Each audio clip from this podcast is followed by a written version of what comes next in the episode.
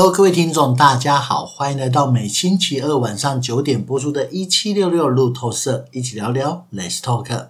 我是最贴心的主持人露露爸 Ben。为什么说贴心？哎，各位，我们这礼拜即将进入我们的春节过年了，恭喜贺喜！哇，恭喜我们的老虎终于可以准备下班了，我们的新兔子要准备来上任了。好，那么当然。年度交接的各个过程哦，春节转换的过程哦，那我们就不免要思考了。哇，传统习俗里面，那我们可能会有接下来很多春节的活动啊，会有聚餐，会有一些跟家人团聚的时候。那这时候我聚在一起的时候，我们总会有做一些互相聊聊啊，啊，说些故事啊，谈谈天呐。那么到底要聊什么？有时候就难免啊，这边想半天，嗯，到底可以聊天聊些什么东西呢？所以哦，诶 Ben 哦，就在这个过程当中哦，先帮大家准备了一些故事哦。当然，过年春节过年，我们就来跟春节有一些关关联的一些故事哦，让各位可以在诶团圆的时候，可以在相聚的时候哦，诶我们还有一些故事可以来聊聊哦，这个。就是符合年节气氛而又可以聊的时候，所以啦，既然有这么贴心的露爸 Ben，那么如果各位觉得喜欢的话哦，那不妨到我们的一七六六的官网，诶，找到主持人介绍露露爸 Ben 的节目哦，里面哦，主节目介绍里哦，诶，帮我们啊、直接点选 QR code 就可以进入一个打赏啦，哈哈哈，一块不嫌少，那请喝杯咖啡，我一样非常的感谢。好，那么聊到这里，就来聊聊啦。每到过年的时候，诶，好像大家都不会早睡哦，那也合理的让孩子哦都可以有不要那么早睡，一直到呃我们十二点过后，这个我们称作守岁哦。那到底为什么要守岁？诶，其实是这样，相传太古时期，其实有一种凶猛的怪兽哦，这种凶猛的怪兽是散居在那种深山密林里面。人们啊，管它叫做年哦哦，这个相貌非常的丑陋哦，狰獰啊，它而且生性凶残，就那种飞食呃，我们讲说飞禽走兽，可能就常常去吃它哦，所以什么都吃，甚至什么一天还得换一个口味啊！哎呀，各位哪那么多东西给它吃啊？就我们就说，有时候逍遥说，哎，从从磕头虫哦，一直吃到大活人哦，哇！只要吃到人呢，那当然我们提到了这个样的状态啊，大家就开始紧张了。好，所以只要听到年这样的一个猛兽，哦，大家开始害怕，哦，好凶的年怎么办？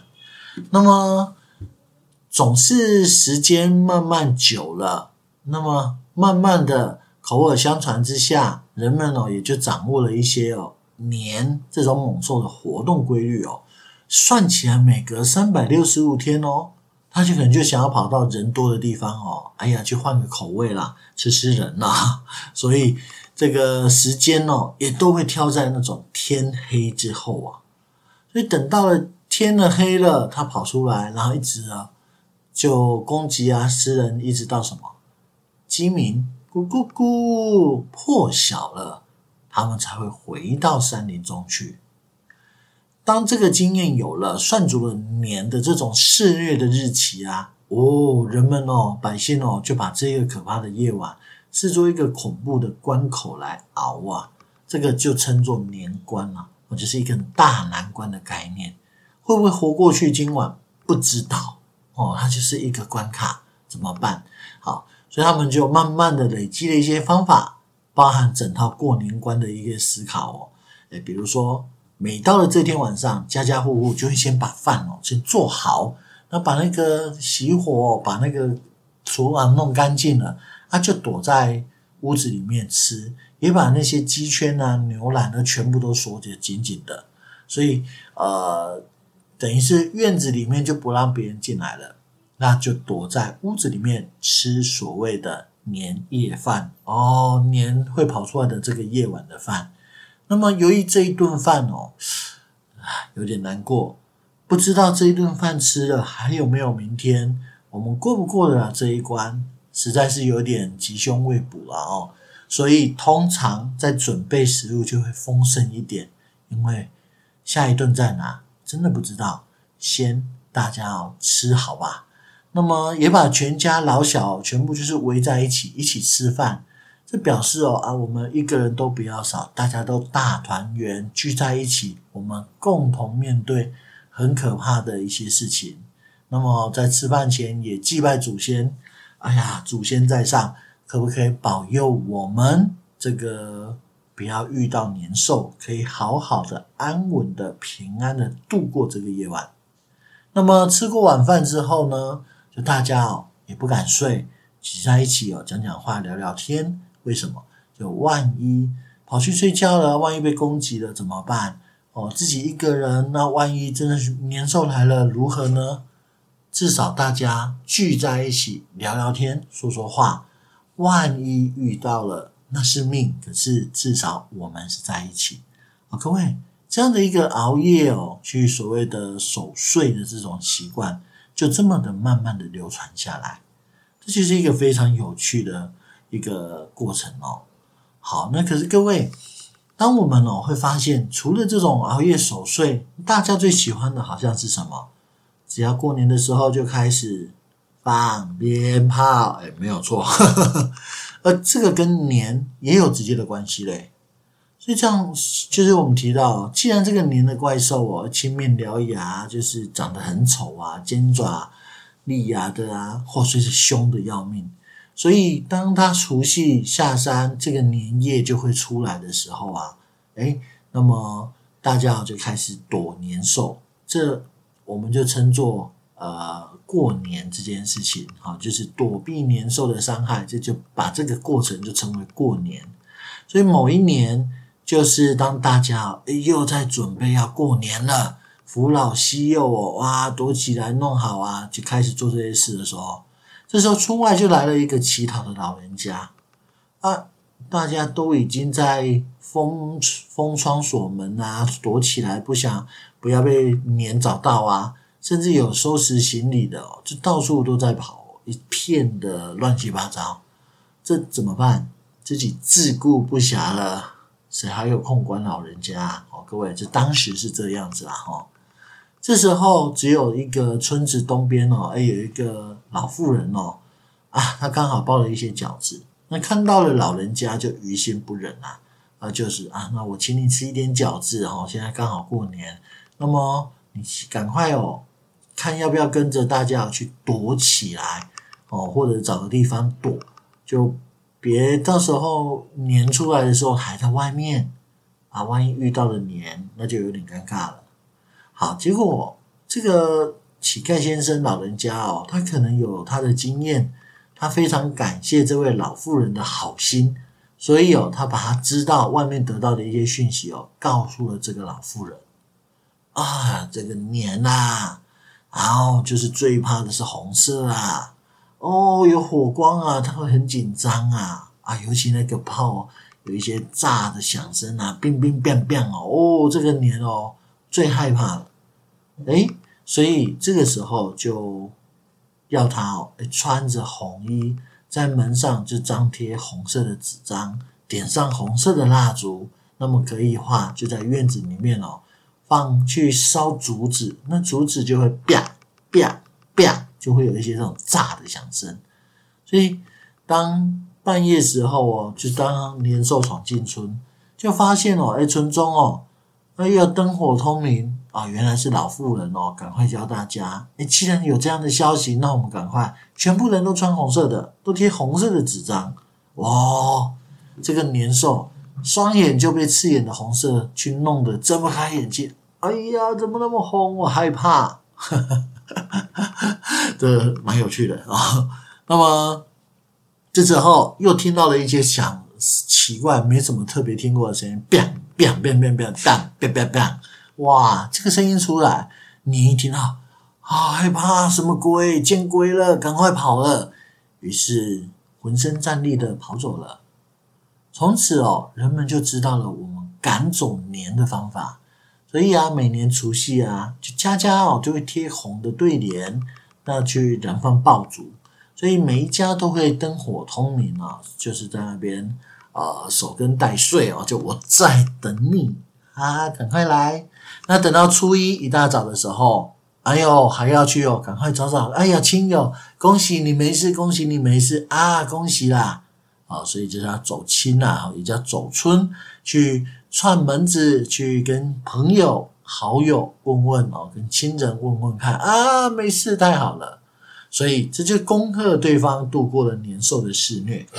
后来这样的风俗传来传去很广，就反而成为了像这种春节民间哦最隆重的这种传统的节日。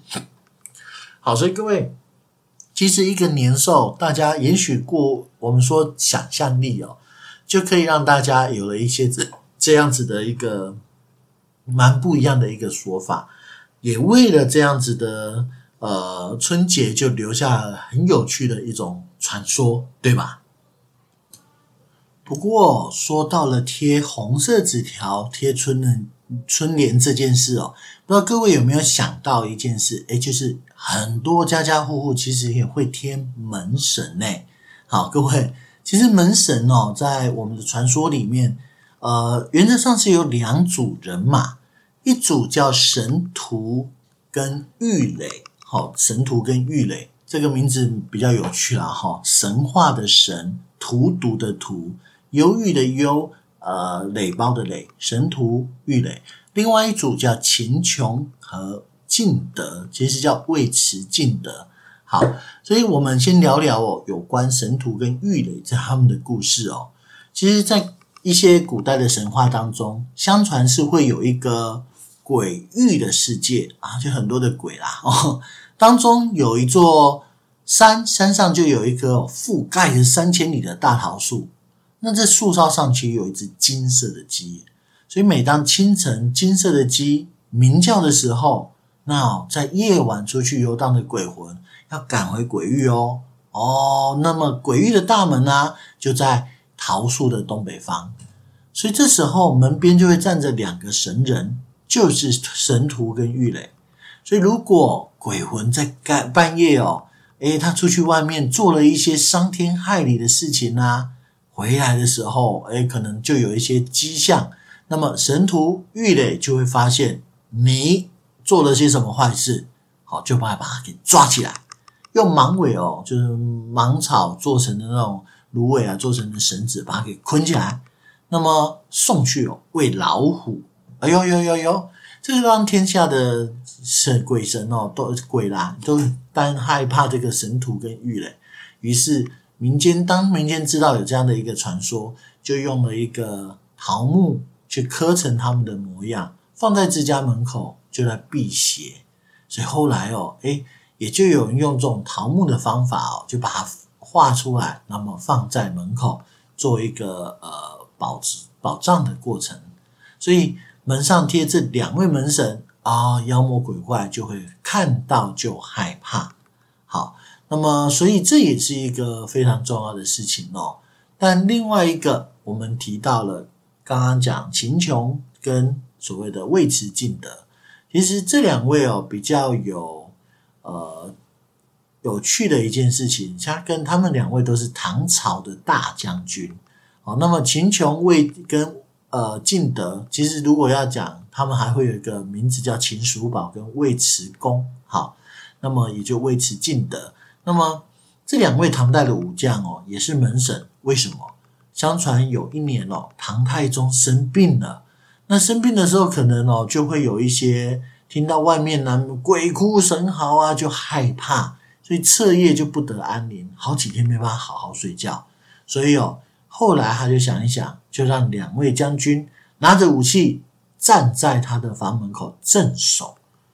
那么不知道会不会有呃妖魔鬼怪来犯呢、那么结果当两位将军站在门口守一夜的时候，哎呀，这一整夜哦就非常的安宁哦。那只要两位将军站在门口，就没有人骚扰了。那我们唐太宗我就可以好好的睡一觉，但尴尬啦，也是两位将军也是人呐、啊，怎么可以让他一直站在门口？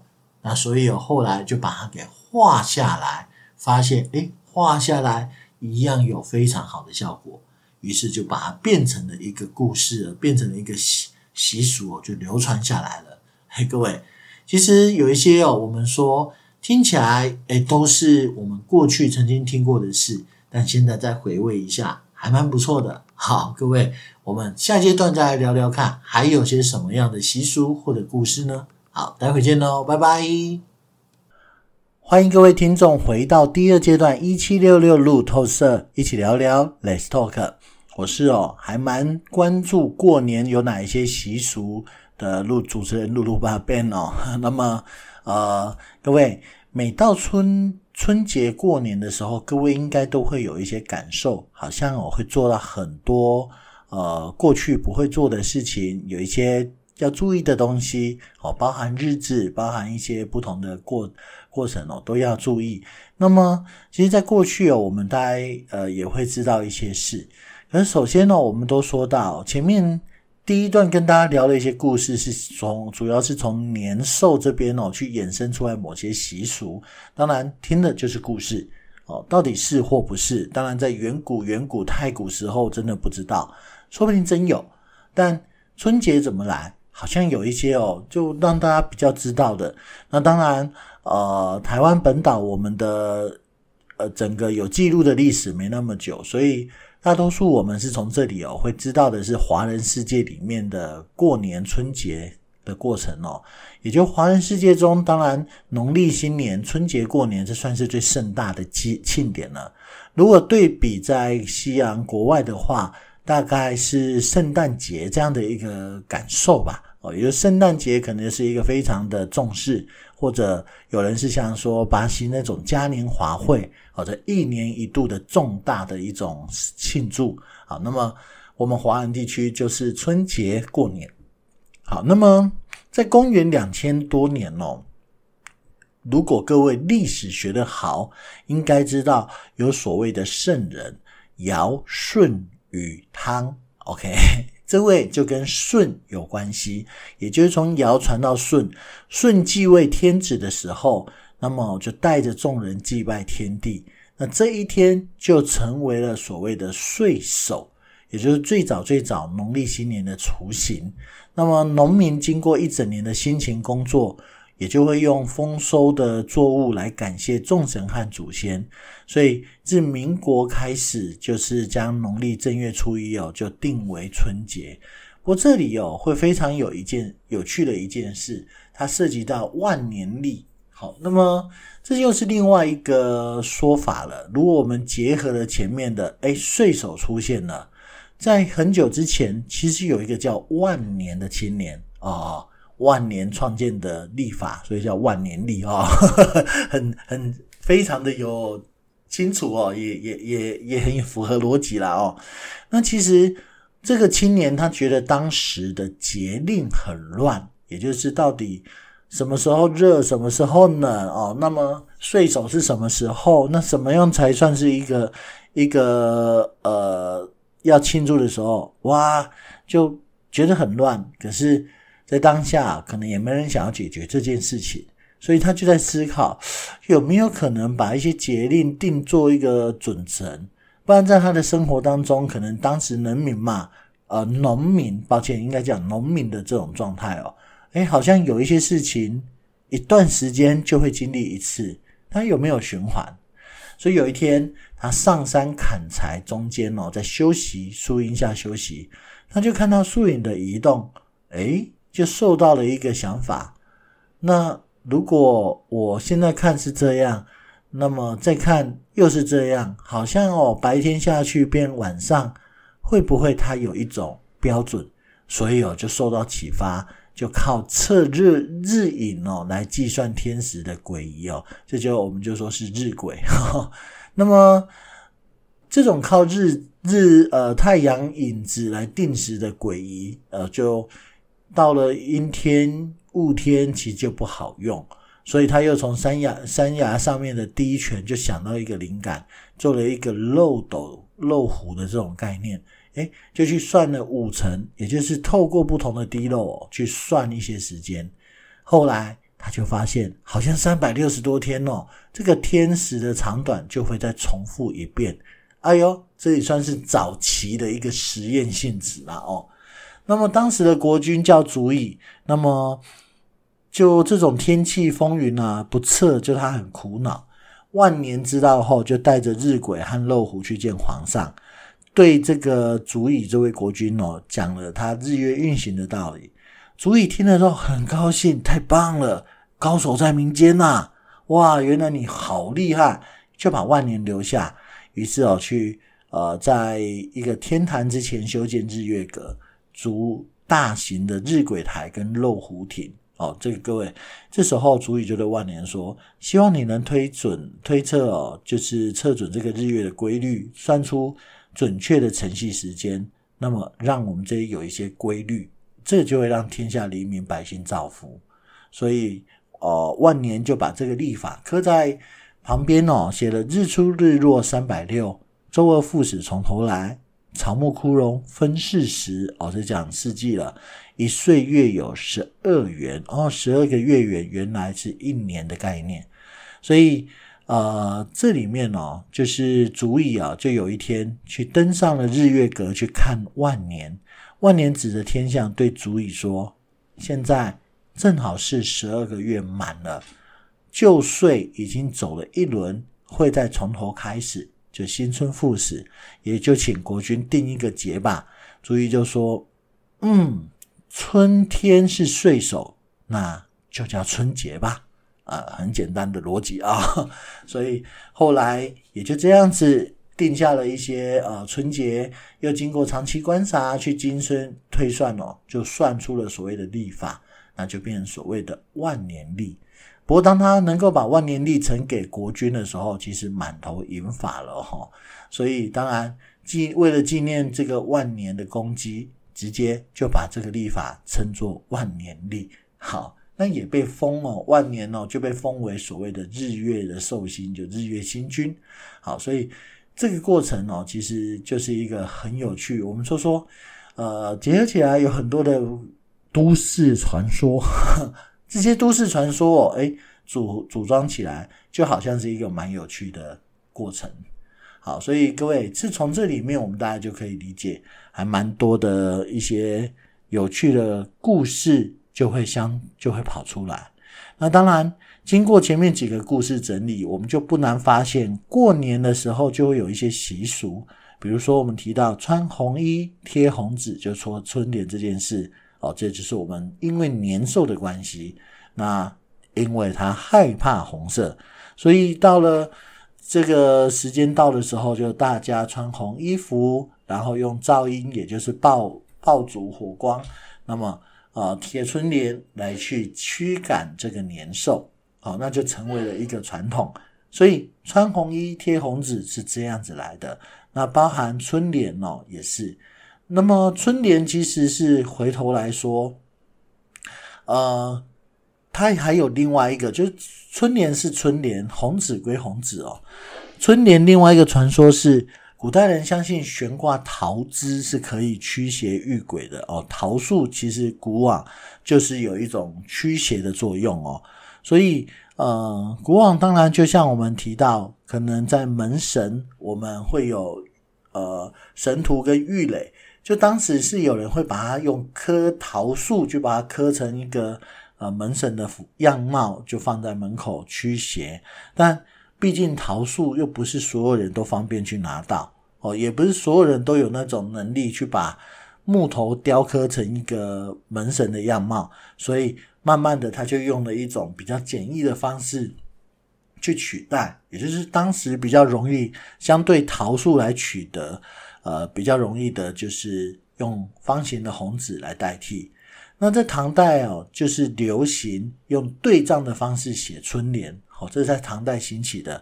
那所以用红纸写下春联，贴在门口，就是我们现在常看到的对联。那么，呃，相传哦，明太祖哦，唐朝之后，唐宋元明清，后来明太祖哦，朱元璋，他还曾经在春节期间下旨，要大家，哎，家家户户。都要贴春联，写上吉祥话，哎，这样的一个行为就习俗就流传到今天了，哎，这也是一个非常有趣的一个过程哦。好，那当然，过年还有一些习俗，比如说年夜饭要吃鱼、吃饺子。哎，这我们说团圆饭围炉啦，哈，这是按春节重头戏，大家一起吃饭嘛。除夕这一天，全家人齐聚一堂，享用哦，哎，大餐。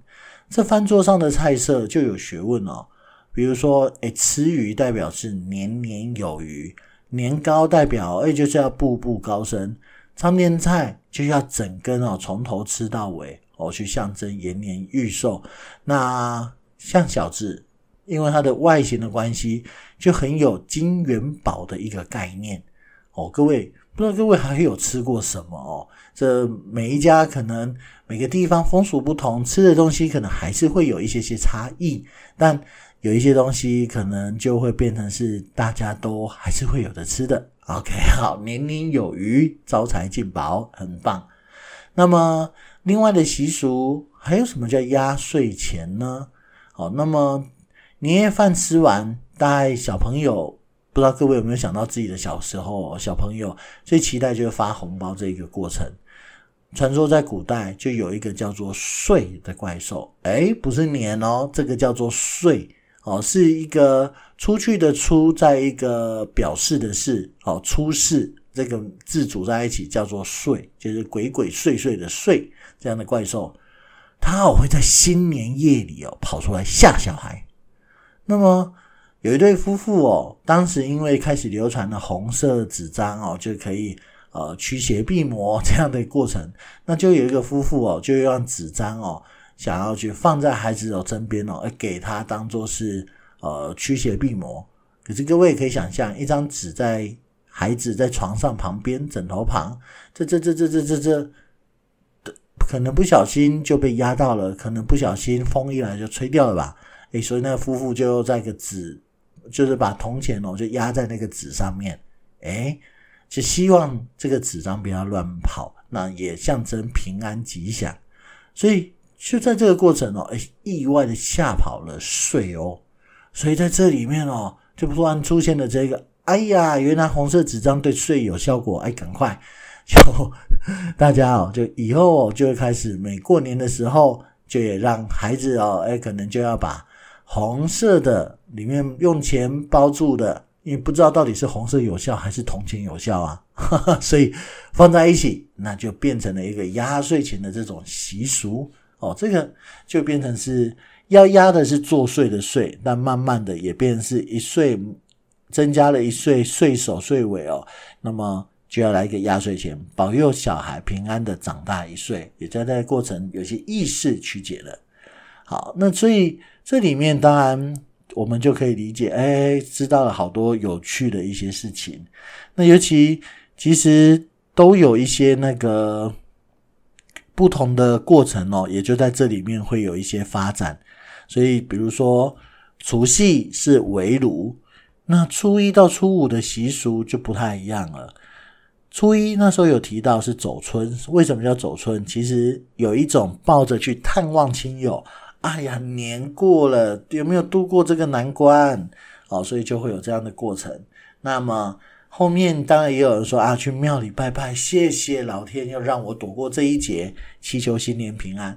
所以初一哦，走春到庙里拜拜就是一个重要的时间。初二是回娘家哦，已结婚的女性哦，带着丈夫、小孩就回到娘家向父母拜年哦。就我们都讲，初一是回娘家的日子哦，Ben 也是一样，每年初二也都是跟着老婆回到。呃，其实因为岳母跟我一起住，我们都是回到岳母的娘家，哦，再去呃去跟长辈坐坐。好，初三听说叫老鼠娶亲的时候，所以有人会在墙角撒一些米粒，早早睡觉就不要打扰老鼠娶亲了。初四哦，众神重临人间的日子，有接神日之称，所以许多家家户户就会准备鲜花、贡品。嘛，干净的毛巾跟盆一盆清水，去恭迎众神返回人间。初五则是迎财神，哦，那么据说这天拜财神可以获得更多的福气，所以不少公司行号就选择在初五开工。好，那么初六呢，就是很多餐厅正式营运的日子啦。哦，传统上可能放点鞭炮，那把过年的垃圾哦就丢掉，就所谓的送穷，好把穷给送走。那接下来到了初九，这是玉皇大帝的日子，我我们一般俗称提公生肖，就是拜天空的日子哦。所以这个就是一个很有趣的事。而元宵正月十五就是初十五哦，就是我们吃元宵喽。好，各位一些习俗让大家知道。下段哦，我们来聊聊一个比较特别的话题，也就是我们把前面的故事重整，来听听有关台湾版本的故事。好，有关台湾版本的故事，待会见喽，拜拜。Hello，各位听众，大家好，欢迎回到第三阶段一七六六路透社，一起聊聊 Let's Talk。我是准备要告诉你台湾故事的露露爸 Ben。好，各位。呃，为什么我今天要特别把这个故事留到最后？其实也有点前面故事的总整理。可是哦，我们在这里面整理过程当中哦，发现了，诶，有我们静宜大学哦，呃，一位教授，也就是我们在静宜大学的一位呃台湾研究中心执行长的温宗翰哦。那么温执行长他整理出了一个非常有趣的相关台湾在地的故事。这个故事如果要去形容，其实就是一个最后的晚餐的这样的概念，而且它有它的出处哦。最早这样的文字其实是出现在一九三六年，有一位李宪章先生出版的《台湾民间文学集》当中。后来日本人金宽丈夫。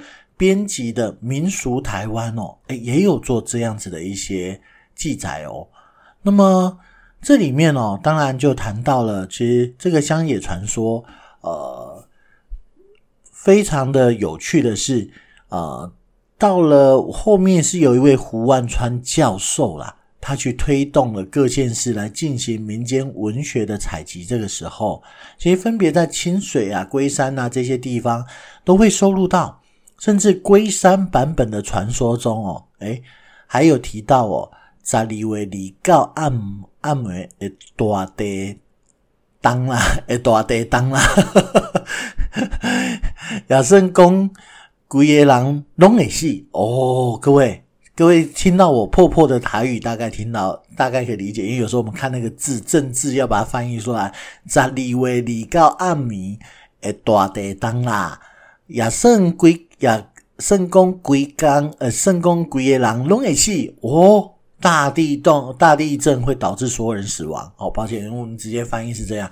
我所以这个版本其实就听到了很多这样不一样的一些呃故事。那么版本有一点些微的差异，但如果把过年看作是即将地震沉入海里，面临的叫毁灭或者是重生，那。这个是一个共同的脉络哦。为什么会有这样的故事？我们哦来说一说。哎，各位，当时是这样。相传在很久很久以前哦，在台湾的人因为特别喜欢祭拜，什么神什么鬼都会去祭祀，尤其是每逢秋冬，就会有一连串酬谢神明的，然这个可能要翻译的下单位的那种。呃，祭典哦，就是一年到了就是要去谢谢好祭典。那然而哦，当然在忙于这个祭祀的台湾人哦，却始终忽略了啊很重要的角色，尴尬。工作上为神灵举着蜡烛登台的灯猴点搞好点搞灯猴，那么忘记去特别祭祀这个酬谢他的辛劳哦，所以就令。灯猴哦，点搞哦，其实有点不太高，不太开心呐、啊。哎呦，你会拜灶灶神，你会拜哦，你会拜虎爷，你什么都拜，为什么就是忘了我啊？有点尴尬了哦。所以这好像在发生在人间，发生在职场，这也蛮常见的哦。别忽略人家的贡献。所以有一次冬至期间，这个灯猴哦，点搞哦，特别上奏天庭。向玉皇大帝告状说：“哎呀，在台湾的这些人啊，浪费食物。哦，连汤圆哦都拿来游戏啊，粘在窗台边做娱乐啊，而完全不知道感恩。哦，玉皇大帝有点尴尬。当时哦，诶，就是呃，要讲他就是信任。哦，他信任了这个每一位神子，那么就开始去觉得啊，既然你跟我报告啦，这无风不起浪啦，一定有什么事情，你们这些台湾的人哦，不应该。哦，所以他生气震怒了，决定要惩罚哦台湾的人，于是发布了天旨，要让台湾这个岛屿沉入海底。哦，各位听到这里有没有一点沉重的感觉？我们做了什么事，要让我们沉入海底？但听起来好像诶，哦不，刚刚提到的是要浪费食物，可是也有我们有过度浪费、过度的生产，结果导致二氧化碳，让我们的天气开始有点糟糕了。哦哦，这这好像很多海平面啊，暖化作用，海平面会升高，呃，这好像的感觉哦。不 不过，他借发布了这样的天子哦，诶，要来沉入海底。众神明听了之后就觉得不可思议啊啊！台湾不是一直都对我们很非常的感谢吗？哦，这个是很有礼貌的一群啊，就这怎么会这样呢？于是哦，就纷纷的劝止劝阻哦。可是玉帝这个旨意他已经决定了哦，苦劝无效，而且他有相信。哦，一定有人，你们忽略了什么？因为既然会有人这样子说，应该就发生了这些事。所以哦，就在年底哦，呃，尾牙的这个时候哦，当台湾的人在进行这一年度要酬谢土地公的祭祀，还有土地公公哦，就于心不忍，就告知了民间的百姓啊，台湾会即将沉没，会有大难，要请大家趁早准备啦。哦，能准备，换句话说，能离开就离开吧。如果不能离开，那那就就 接受命运。另外一方面，土地公公也向观世音菩萨求情，请求协助。所以这时候哦，天神也相聚在天庭，而为了台湾向玉帝求情。在人间的台湾百姓哦，因为得知台湾岛就要毁灭了。土地公公哦，这么告诉大家，那么好像这是真的。那么他们也不忍心众神受累，因为众神会被我们请下来啊。于是焚香奉请众神返回天庭。啊、哦，天神明啊，我们被降职，我们不知道为什么会被降罪，但是你们不要陪我们在这里受罪了，你们先回去吧。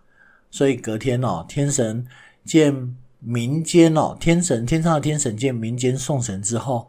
缺乏神灵保护，觉得也不行，所以就派了天兵天将下凡镇守，所以这就成了一个日后一个很有趣的习俗：二四上行，二五行乐港，二十四二四送神，二五神下降，就先送神，结果隔天神又再回来，就是有不同的神明来接班的概念。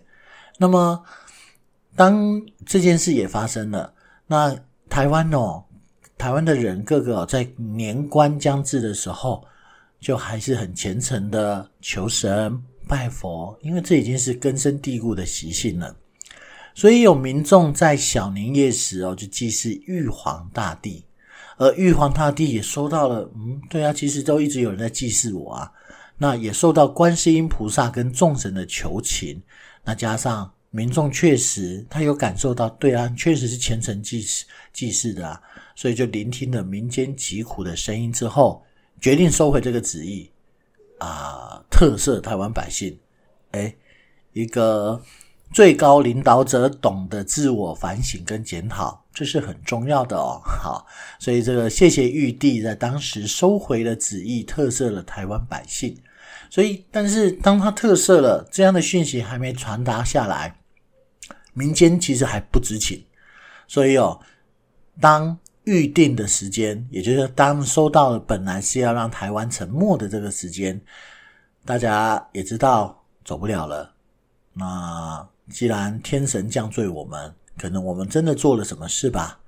好吧，最后一天的晚上，百姓就杀鸡宰鸭，一来祭祀，谢谢。好，就是我们不知道为什么，但我们觉得。呃，众神在这中间其实还是很照顾我们的，我们谢谢你们，去告别诸神跟祖先。晚上哦，这个祭祀完这些食材就变成是烹煮的食材把哦就变成是一个共进最后的晚餐。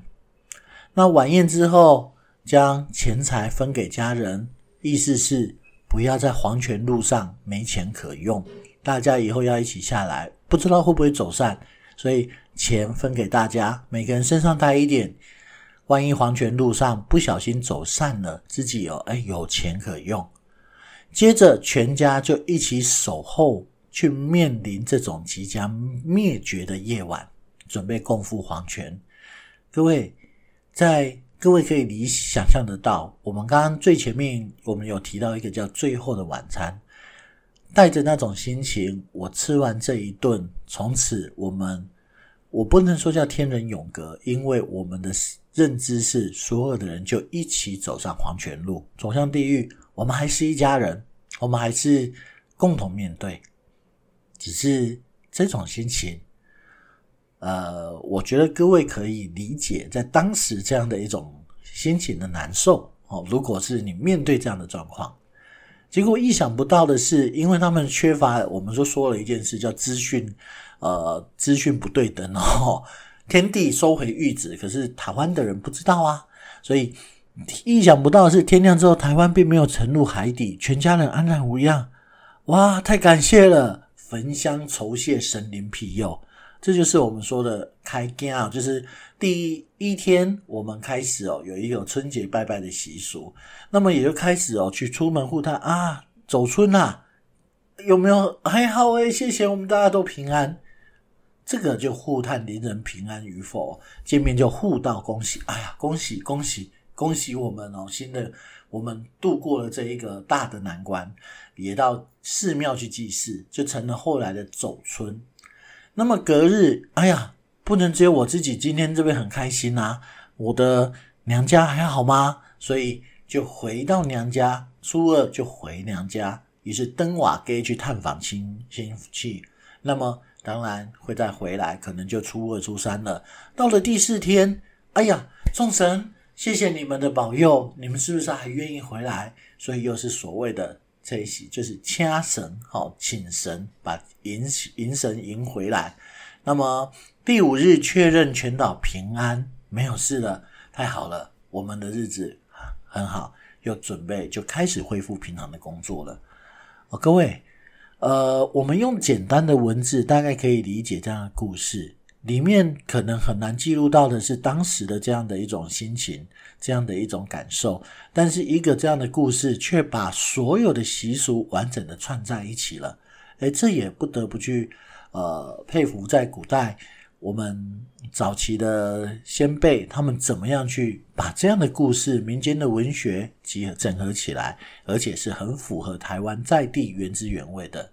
而故事中的颠高、灯猴跟地震。